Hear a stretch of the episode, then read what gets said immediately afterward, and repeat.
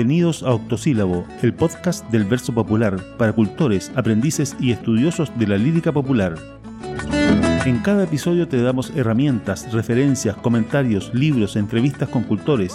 Hablamos de sus experiencias y de cómo enseñan sus saberes y las herramientas que usan para aprender y enseñar su arte.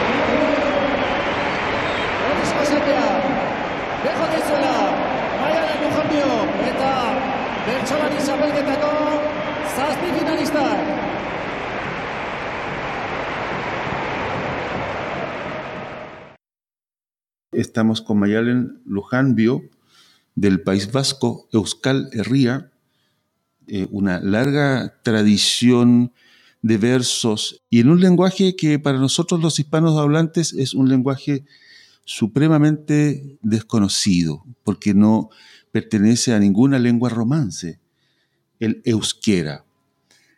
Eh, Mayalen ha hecho grandes cosas muy importantes y ella nos va a contar un poco cuáles son.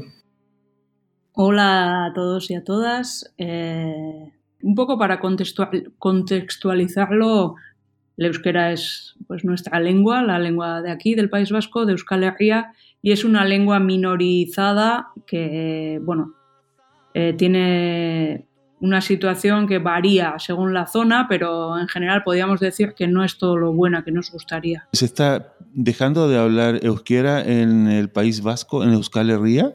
Eh, bueno, es un poco complicado y largo y tendría muchos matices, pero bueno, un poco resumiéndolo, diríamos que Euskal Herria, la nación cultural, lingüística, nuestra nación está dividida en dos estados, el estado francés y el estado español, y en tres administraciones distintas. Entonces, eh, bueno, la situación del euskera es diferente en cada una de estas zonas. En la comunidad autónoma vasca, que es la parte que igual ustedes más conocerán, que es la parte que pertenece al Estado español y consta de tres provincias, eh, Guipúzcoa, Vizcaya y Álava.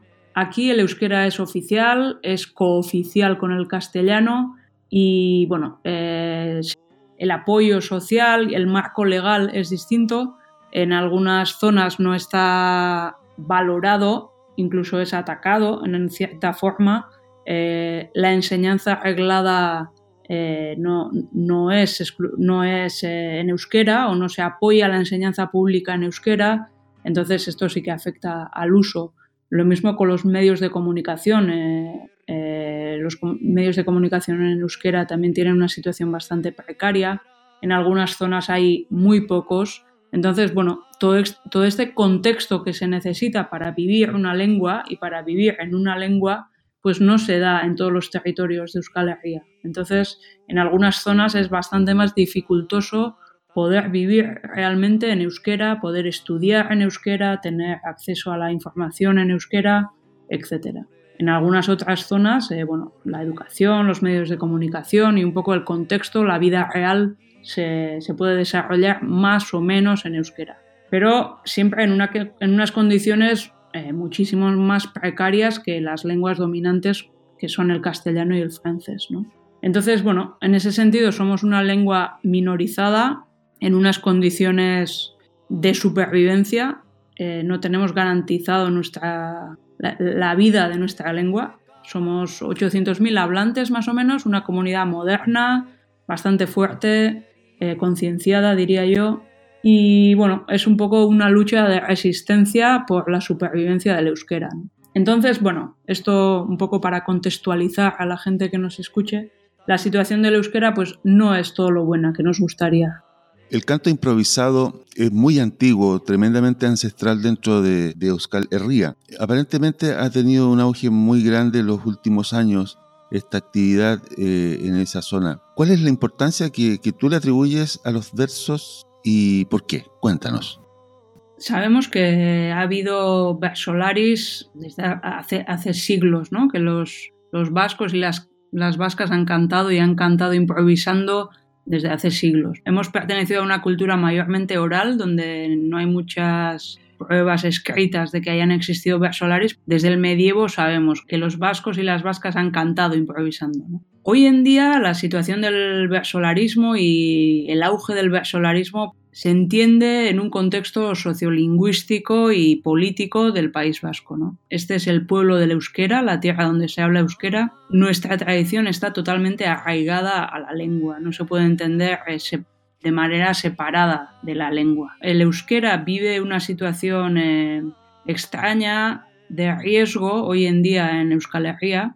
Bueno, en este contexto sociolingüístico se, debe entender la, importancia del versolarismo. ¿no? El versolarismo es una actividad que aúna a los vascoparlantes y a las vascoparlantes y que es un motivo de, gozo, de orgullo, de disfrute para la gente que se reúne a escuchar los versos. Los versolaris nos sentimos parte de, esta, de este trabajo sociolingüístico y cultural, de este trabajo relacionado con la lengua pero tomamos parte en ella desde un punto de vista creativo, artístico y, de placer, de jugar con la lengua, con las melodías.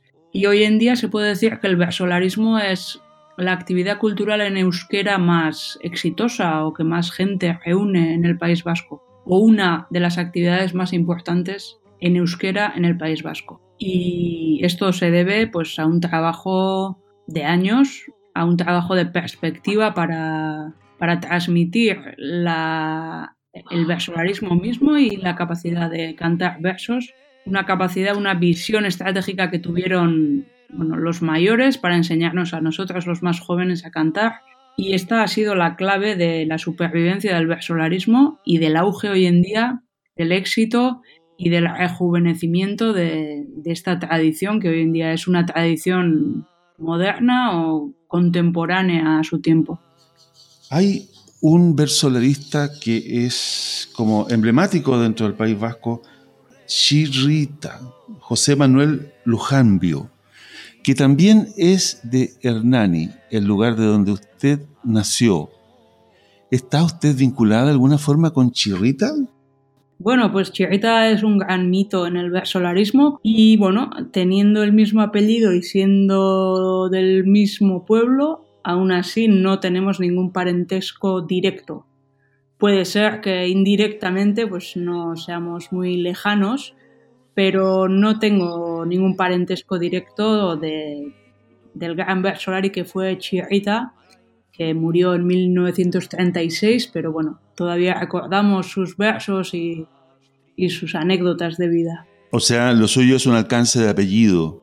Sí, es un apellido que es bastante abundante en esta zona, en alrededor de mi pueblo y, y bueno, pues no somos familia directa, pero quién sabe si quizá, no sé, ha habido alguna influencia sutil por ahí. El hecho de estar en ese contexto ¿Fue algún eh, elemento de este lo que la motivó a usted a hacer versos? Bueno, la verdad que mi forma de entrar en el versolarismo no fue, digamos, el camino tradicional.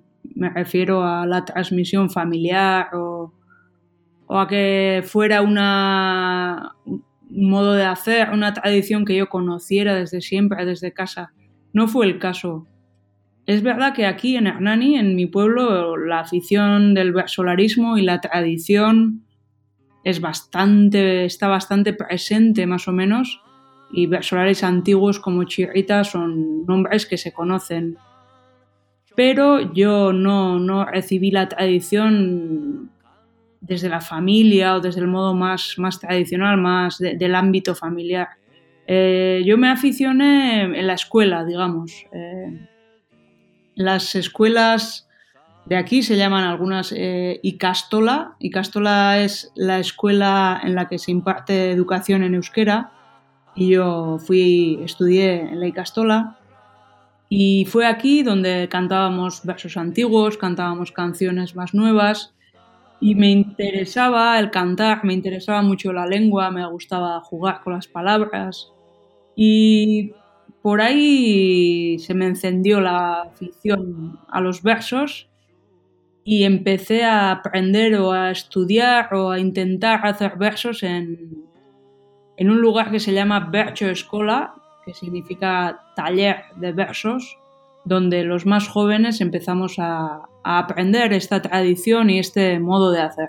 E, esa necesidad de, hacer versos, ¿usted la ubica en un momento específico de su vida o le fue naciendo en forma muy natural? Eh, era bastante niña cuando empecé, empecé con 11 años y sí, fue como parte del, de un juego, no, me, no tenía ninguna aspiración más allá de divertirme y disfrutar de las palabras, de cantar, del entorno de amigos y amigas que nos reuníamos en este taller de versos, que era una escuela un poco informal o muy informal, no era educación reglada, era una cosa bastante incluso anarca casi, ¿no? Era una escuela donde nos juntábamos y cantábamos e intentábamos perfeccionar nuestro lenguaje, nuestra manera de decir.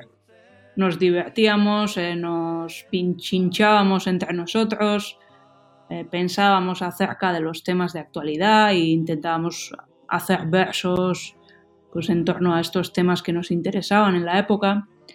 Y bueno, fue un poco el contexto de amigos y amigas y el gusto por la lengua y por por cantar lo que realmente me enganchó. También la tradición del versolarismo que me era atractiva y no se puede obviar, claro, que también aquí en el País Vasco, en Euskal Herria, vivimos una situación lingüísticamente bastante delicada.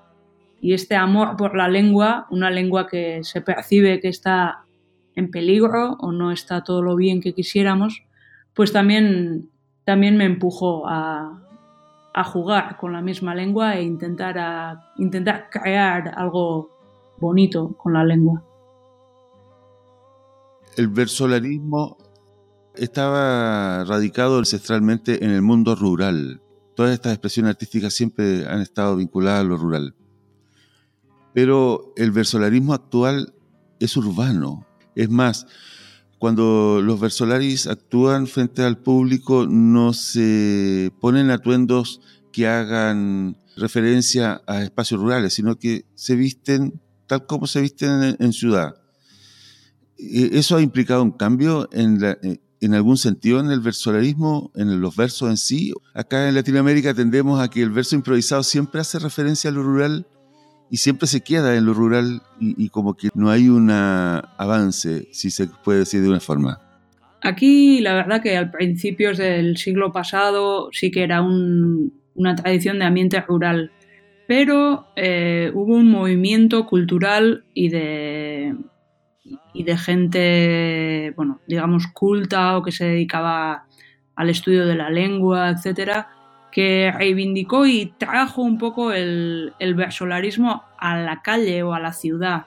Y empezaron por un lado, a organizarse campeonatos y por otro lado, a montar, a organizar exhibiciones en, en otro tipo de contextos como cines o otro tipo de eventos más formales. Este fue el primer paso, digamos, de la modernización del versolarismo a mediados del siglo pasado y después de 40 años de franquismo, de opresión, de prohibición de la lengua vasca, de actuaciones clandestinas de versolaris porque el euskera estaba prohibido, etc.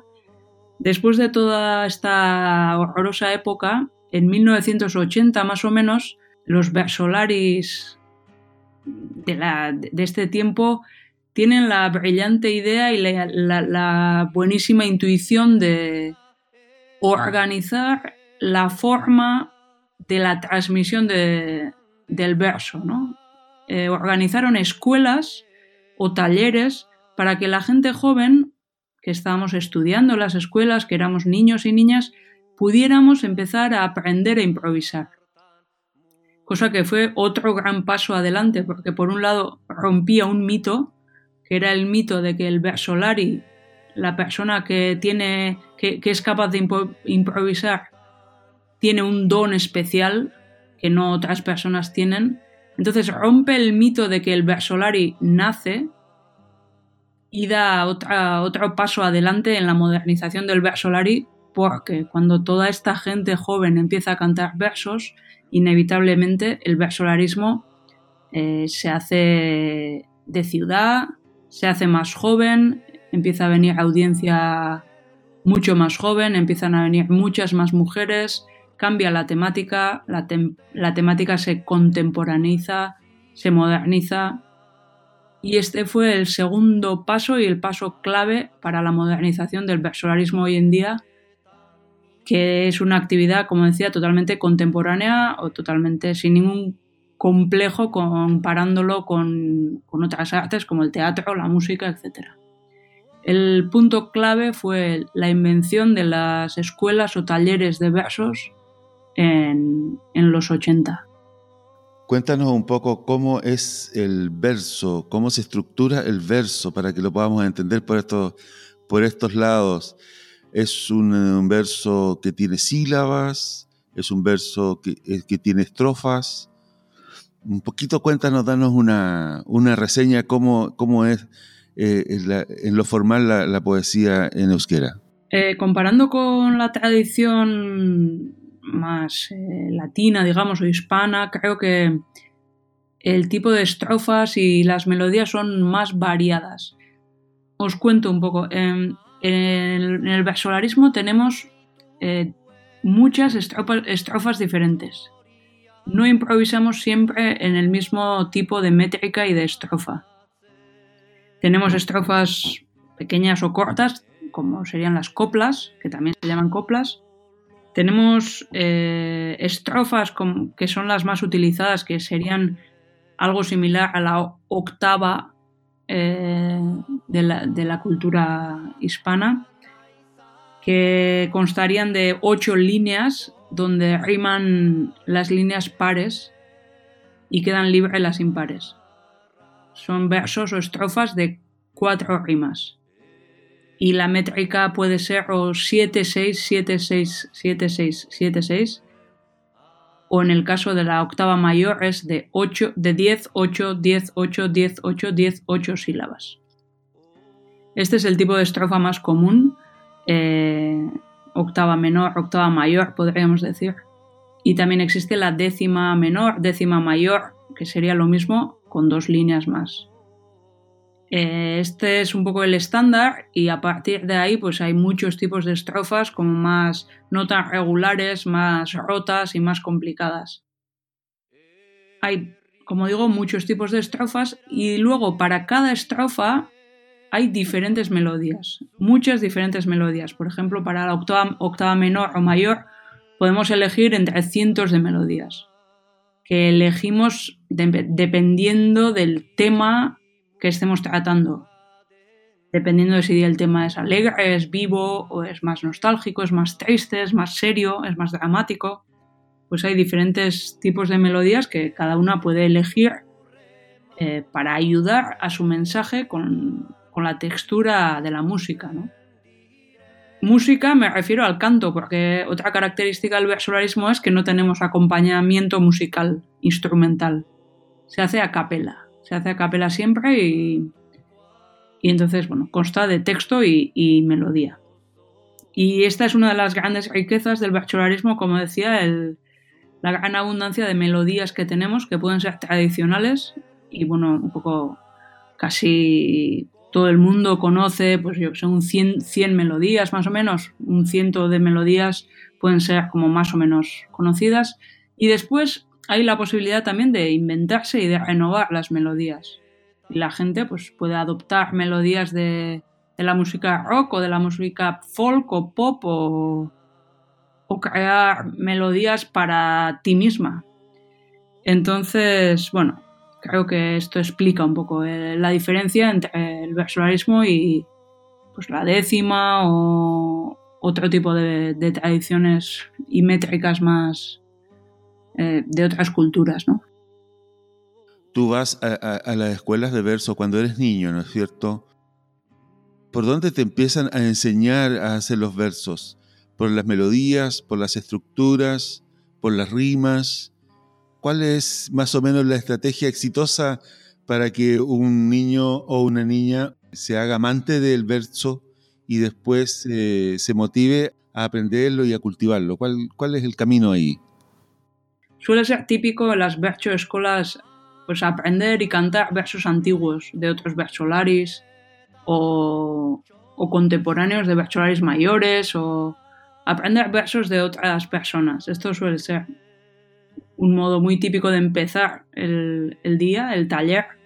Y después, pues hay una técnica que es curioso, pero creo que se repite en muchas tradiciones improvisatorias del mundo, que consta de, o trata de empezar a pensar el final del verso, pensar primero lo que, lo que se escuchará, ¿no? y después ir construyendo este verso de abajo a arriba. Primero pensar el final y después con ese final pensar las rimas y empezar a, a, cantarlo de arriba abajo, claro. Esta es la técnica que se, que se utiliza normalmente en las escolas y bueno, se hace primero por escrito normalmente y poco a poco se deja el papel y el lápiz y poco a poco se empieza a hacer de memoria y es bueno, una pequeña gimnasia para llegar a, a ser capaz de improvisar un verso, una estrofa aparte de eso, también, claro, se trabaja en el contenido. Pues se trabajan diferentes temas y se trabaja, se intenta motivar a la gente joven para que pueda hablar de los temas de, su interés, de, los temas de cada generación, pues cada, cada grupo de personas tiene su, su, mundo y se intenta que se motiven por este lado, ¿no? Eh, hacerles ver que el verso es una herramienta para expresarse y para expresar sus ideas, sus opiniones, sus sentimientos, chistes, humor, de una manera elaborada y artísticamente bella. De eso, eso tratamos de hacer. Te iniciaste en una escuela de versos, como otras personas de tu generación, cosa que tus mayores, como dices, no tuvieron oportunidad. ¿Cuánto tiempo estuviste aprendiendo el ABC de los versos hasta que finalmente, creo que a la edad de 11 años, decidiste salir a la tarima y declamar e improvisadamente? Fue un poco todo junto, ¿no? Eh, empezar a aprender y empezar a cantar fue como todo uno, ¿no? Yo empecé en la Bercho Escola a los 11 años y empecé a aprender un poco las bases de la improvisación y al poco, pues con 11, 12 años ya empecé a participar en campeonatos interescolares, que eran campeonatos un poco informales de niños y niñas, donde por primera vez cantábamos delante de la, de la audiencia, ¿no?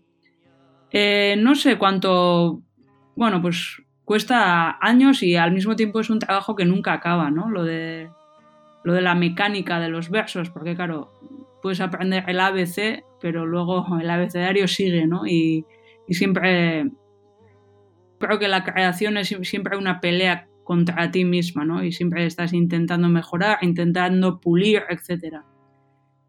Yo empecé esto a los 11 años y para los 15 más o menos ya, ya me dedicaba, 15, 16 años, tenía más o menos una capacidad aceptable de cantar delante de la audiencia.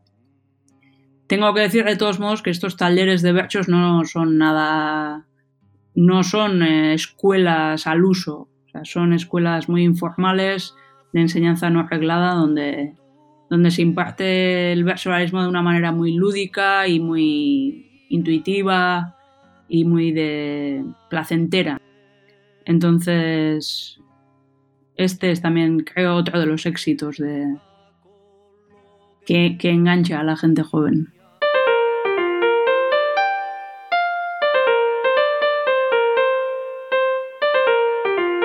Los hay bisílabos, trisílabos, tetrasílabos, pentasílabos, hexasílabos, heptasílabos. También hexasílabos, eneasílabos, decasílabos, endecasílabos y los de 14, los alejandrinos. Hay uno que se llama versículo, que es el verso libre, largo o corto como se quiera. En el arte menor, el del pueblo, usamos las quintillas, las sectillas, los alejandrinos y más comúnmente los de ocho sílabas, el octosílabo.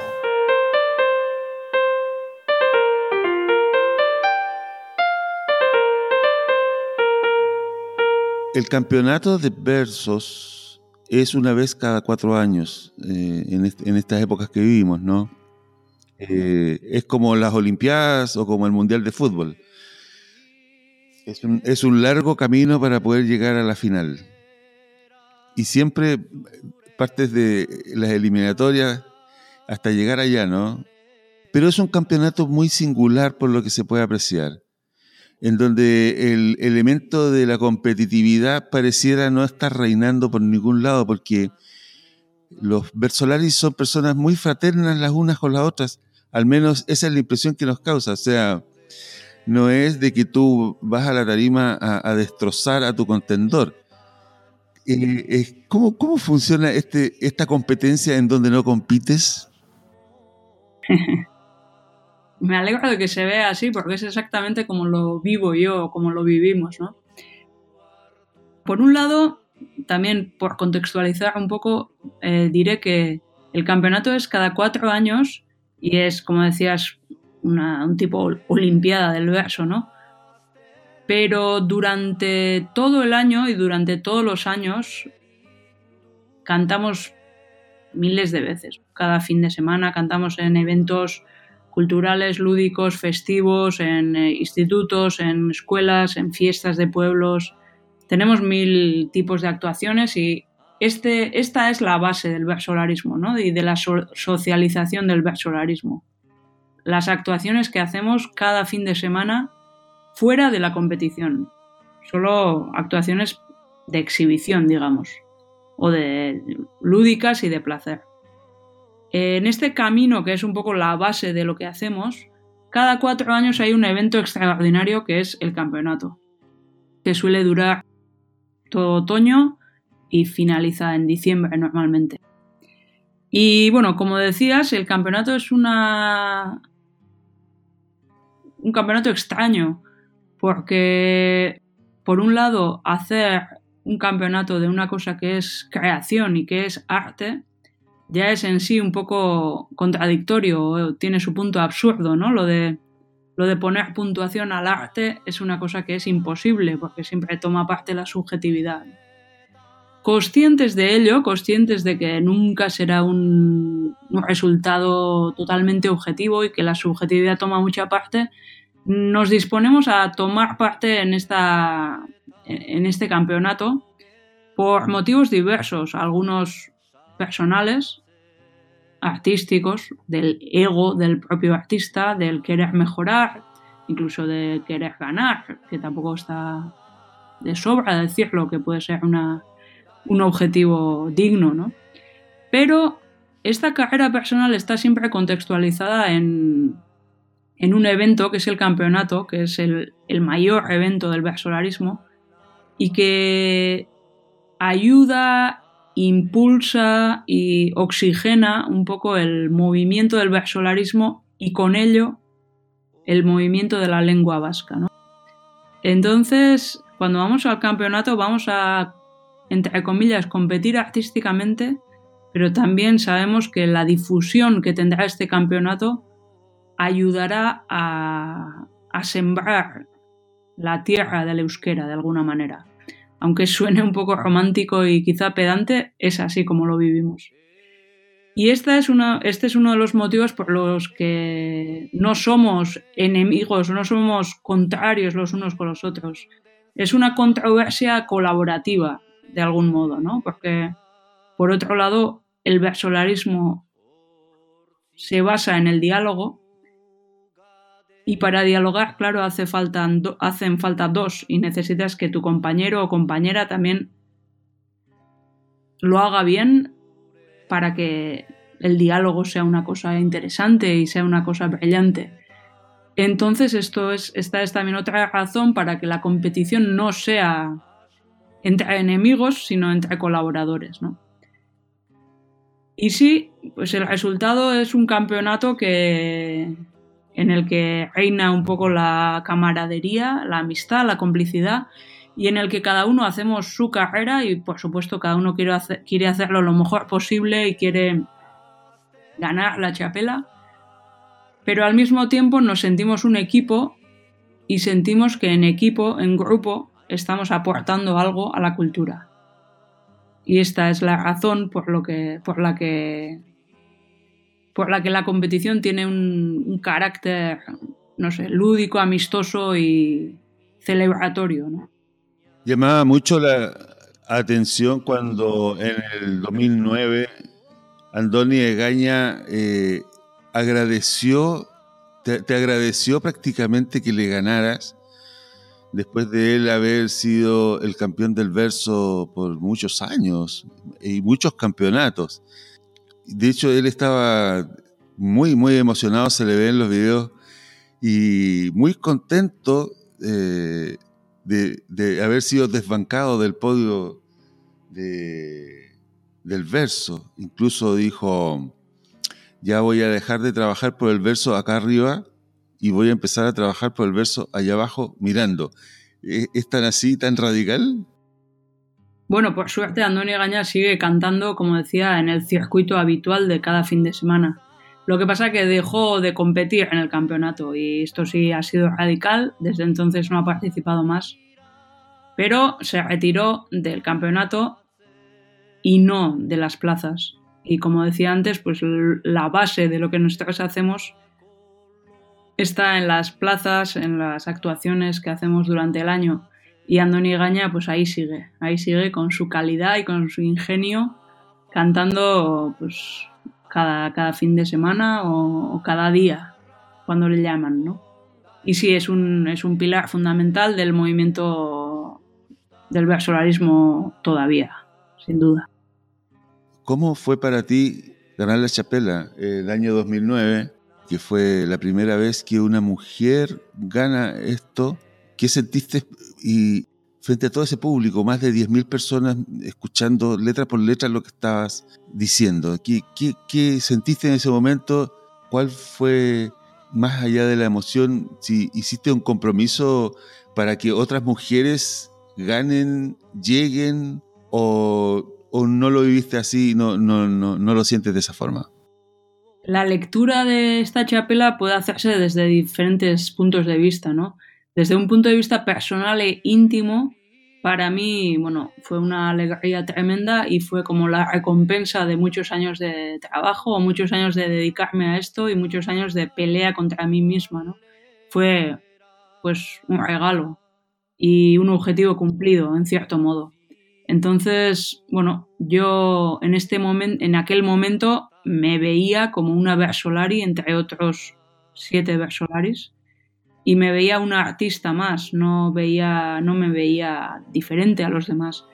Y para mí fue un logro personal, creativo, artístico, desde este punto de vista persolarístico exclusivamente, ¿no?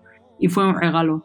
Pero también me doy cuenta que desde un punto de vista exterior y más social o más histórico o más analítico, si se quiere, aquella chapela también supuso, supuso algo, ¿no? Supuso algo en el sentido de que una mujer fuera por primera vez Chapeldun. Y supuso que, bueno, eh, se reivindicaba, entre comillas, la presencia de la mujer en las plazas, la voz, la opinión de las mujeres. Se conseguía que para las siguientes generaciones, para los niños y niñas, una mujer Versolari fuera una referencia familiar, natural. Y bueno, pues habría un pequeño camino de reconocimiento para que las mujeres que iban a venir detrás, que vienen, más jóvenes que yo, pues bueno, lo tuvieran un poquito más fácil, ¿no? Quizás para que tuvieran el camino un poco más hecho, ¿no? Y bueno, desde este punto de vista externo también me doy cuenta de que, bueno, tuvo su simbología y tuvo su importancia, la chapela. Hay dos planos. El plano íntimo lo vivo desde lo artístico y lo vivo como una victoria de, de, mi trabajo artístico y desde un plano más, más social pues lo veo como, bueno, un momento simbólico importante. Ahora, tu performance en este campo es notable puesto de que tú no solo eres la primera mujer que gana la chapela, sino que también eres la segunda mujer que gana la chapela. ¿No te parece algo notable eso? O sea, me imagino de que muchas mujeres versolaris deben motivarse por competir pero eh, debe mirarte y tener miedo de decir, uff, a, esta tía no, no, no le gano. ¿Cómo es eso? ¿Cómo fue tu segunda chapela en el 2017? Porque realmente es otro logro notable, tus versos son hermosos. Yo los he, tenido la oportunidad de leerlos traducidos y son de una profundidad eh, enorme. Cuéntanos, cuéntanos un poco de, de esta segunda oportunidad y qué, como dices tú, supone este logro reciente? Bueno, pues muchas gracias primero. Y bueno, pues supone otra gran alegría, otra gran satisfacción. Y creo, no sé, me parece que cada vez es más difícil ganar la chapela por razones obvias de, de que cada vez hay, el nivel es más alto, ¿no? Y el nivel es más alto y la motivación de cada una también se resiente con, con los años, ¿no? Y vas un poco cambiando de, posición y quizás de motivación también, ¿no? Por eso me parece que cada vez es más difícil y, y bueno, lo que más me satisface de la última chapela es que la chapela la conseguí con una forma de cantar que, que es lo que de verdad me satisface, ¿no? Que, me quedé muy a gusto aquel día, me, me salieron las cosas y, hice más o menos el tipo de versolarismo que quería hacer, ¿no? Entonces, el resultado fue bueno, pero aunque hubiera quedado en segunda posición o, en otra posición, estaba muy satisfecha de, lo que estaba mostrando. Eh, que bueno, parece un poco arrogante, pero bueno, yo íntimamente estaba satisfecha. Entonces, bueno, pues nada, una alegría muy grande y, y bueno, también una lectura igual ya ya no es eh, la primera mujer que gana la chapela, sino ahora también creo que desde fuera también ya se hace una lectura más artística y más justa de, esta chapela. Y bueno, en lo que te referías como detalle eh, de las mujeres más jóvenes que vienen por detrás, bueno, solo decir que no competimos unas contra otras, o sea, no es que las mujeres compitan con las mujeres y los hombres con los hombres. Por suerte cantamos todos juntos y juntos y revueltos. Y bueno, no es que yo sea contraria o, competencia de otras mujeres, sino que intento ser compañera y de, las, de las y los jóvenes que vienen, que por suerte son muchos y muy buenos. Un poeta, un poeta improvisador en cualquier idioma, ¿Nace o se hace? Bueno, creo que en Euskal Herria todo el mundo estará de acuerdo en decir que el versolario, el poeta improvisador improvisadora se puede hacer. Desde luego primero hay que nacer, pero hay que nacer para luego ser cualquier cosa. Creo que en Euskal Herria está sobradamente demostrado que, que aquel don de Dios que supuestamente tenían los improvisadores, pues pues no era, no era una cosa real, ¿no? En Euskal Herria este mito, como decía antes, está bastante ya olvidado porque, bueno, el grueso de los versolaris y las versolaris que estamos cantando de plaza en plaza hoy en día, todos y todas hemos salido de, las escuelas de versos. todos hemos aprendido en los talleres de verso. Entonces luego, bueno, cada persona puede tener más o menos ingenio, más o menos capacidad argumentativa, más o menos humor, más o menos calidad de lenguaje, se puede aprender a improvisar. No quiere decir que todo el mundo que sepa improvisar pueda ser una buena versolari, pero se puede aprender. Entonces, bueno, el versolari se hace, sin duda, y en Euskal Herria esto está demostrado. Pasando a otra faceta de tu, de, tu vivencia como artista, ahora que eres, bueno, quizás desde hace mucho tiempo, pero ahora más, tan tremendamente famosa, muy entrevistada por todos los medios. He leído en Wikipedia que te han dado un reconocimiento en tu pueblo, Hernani, eh, el Hernaniar Vicaína, que es un honor importante, entiendo. O sea, ¿cómo te lleva esto de la fama? ¿Cómo, cómo vas te pones eh, lentes oscuros para que no te reconozcan. ¿Cómo, ¿Cómo vas caminando por la calle para no dar autógrafos? Bueno, este premio es un premio de nivel local que no le quito importancia, pero tampoco hay que darle más de la que tiene. Y sobre el ser famosa, yo siempre digo que nosotros, los vascos, los bercholaris, no somos famosos, somos conocidos porque al final la comunidad lingüística a la que pertenecemos pues tiene 800.000 hablantes, digamos, ¿no? Y no voy a decir que nos conocemos todos, porque no es verdad, pero, pero bueno, no somos tantos. La comunidad no vascohablante en Euskal Herria, la comunidad que conoce la cultura vasca, igual sí que nos conoce a los bercholaris, pero por desgracia hay mucha gente que, que no tiene ni idea de lo que es el bercholarismo, ¿no? Y no lo digo por desgracia personal, porque a mí no es una cosa que me motive ser conocida, pero es un poco la realidad cultural de este país, ¿no? que, hay una parte de, los habitantes en el País Vasco que no saben euskera, no tienen interés por saberlo y, y no conocen lo que se mueve en la cultura vasca. No solo el versolarismo, la música, el teatro, el cine, el cualquier tipo de expresión cultural. Entonces, bueno, como vivimos en esta precariedad lingüística y cultural, en cierto sentido, pues no llegamos a ser famosos. Algo bueno tenía que tener la precariedad lingüística, pues en, ese sentido, pues bueno, es una fama de andar por casa, digamos, la nuestra. Y bueno, sí que, sí que los versolaris hoy en día son unas referencias culturales en, en Euskal Herria y cualquier persona Euskaldun sabrá reconocer quiénes son los versolaris y sí que en el mundo de la cultura somos gente más o menos conocida, pero bueno, como decía, no llegamos a ser famosos. Bueno, yo te garantizo de que eh, la emoción de que causa tus actuaciones en el campeonato, la misma fuerza interpretativa que tienes sobre la tarima, a pesar de que sea un idioma que no, no entendemos bien, quizás no entendemos nada, porque el euskera es un idioma, no pertenece a las lenguas romances, entonces no hay cómo deducirlo si no lo aprendes la verdad. El todo es bien importante porque denota tu capacidad artística fuera del idioma en sí. O sea, tú eres un artista más allá de, de.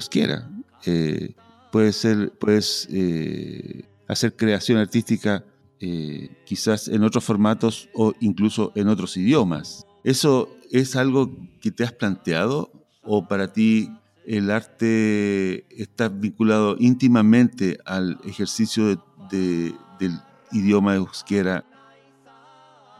Eh, lo de probarlo en otros formatos es una cosa que es bastante habitual aquí y yo misma lo he probado y he hecho diferentes actuaciones con, un poco partiendo del versolarismo y partiendo de la lengua vasca, pero llegando a otros lugares, no estrictamente el verso tradicional, ¿no?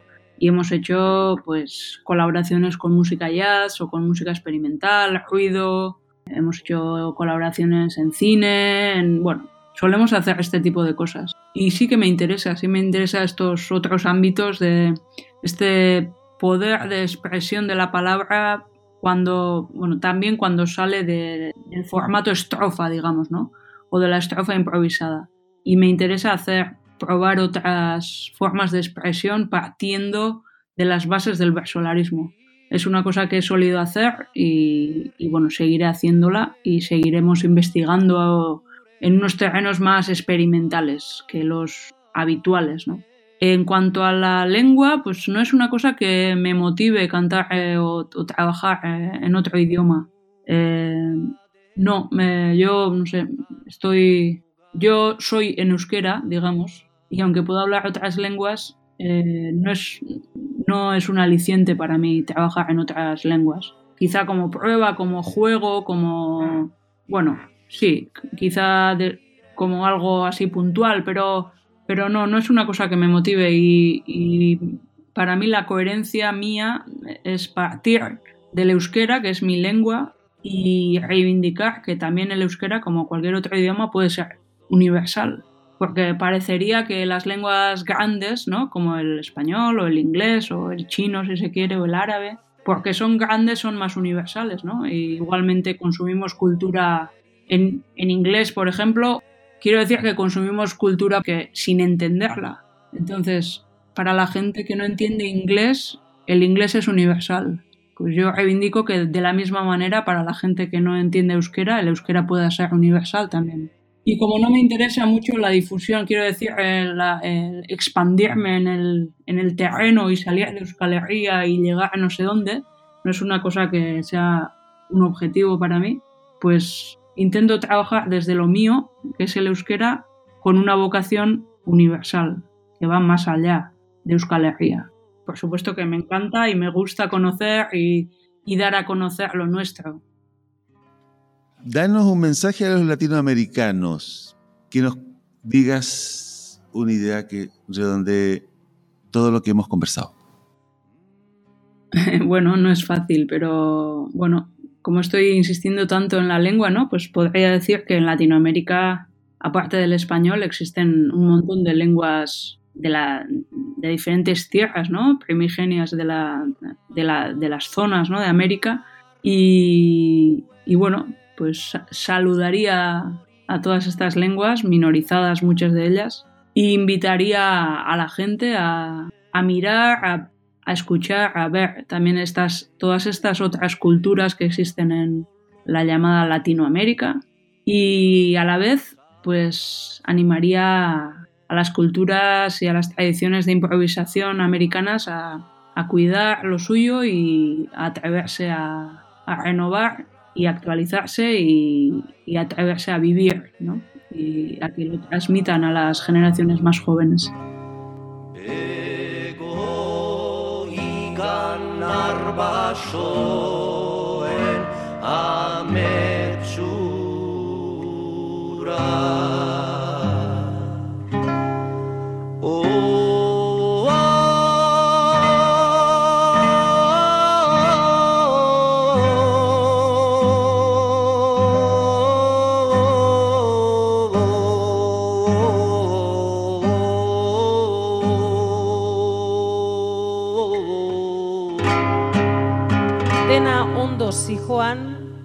Argia piztu den arte. Trago bat eta beste trago bat Gure kaletan barrena Tapiztea da alkolak eta Sexu grinak da karrena. Zure etxera nere etxera, betiko gauzak aurrena. Zure logelan sartu gerata, ara hemen ondorena. Argia zegon itzalitata, bertan biluztu naiz dena. Tapapatean piztu eginda, argi txiki xumena. Nere gerrira begira zaude, Ez naiz uste zenuena, nere gerira begira zaude, ez naiz uste zenuena.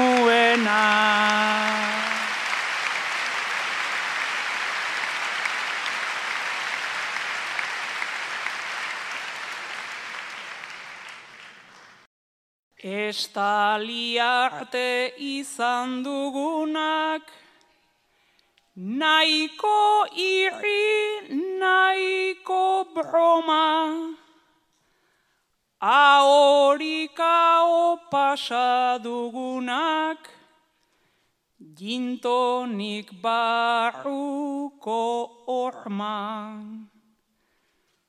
Bular parea zut neukan eta zuke mandida zu forma. Galtza estuak nebilzkin arren, ez takoi eta ez gona.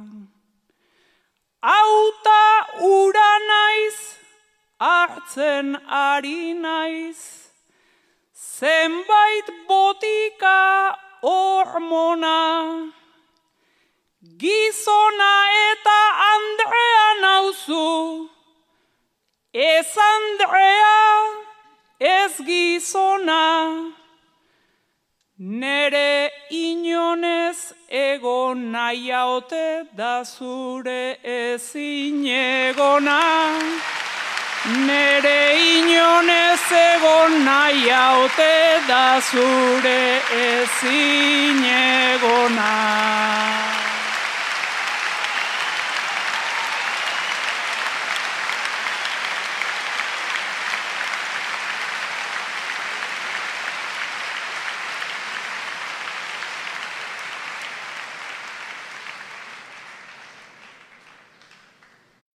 Gizarte honen estereotipo, ta gizarte honen usten, trampan zuari zera erortzen, eta hori ez dizutuzten. Zuk badakizu nola zizelka, eta marraztu gaituzten, ze importadu gaur ari banaiz, zure aurrean biluzten. Eta neroni ni neu naizena, hori bakarrik gorpuzten. Nere gerripe zintzilikako desirari da puzten. Itzalizazu argia eta utzia zalari ikusten. Itzalizazu argia eta utzia zalari ikusten.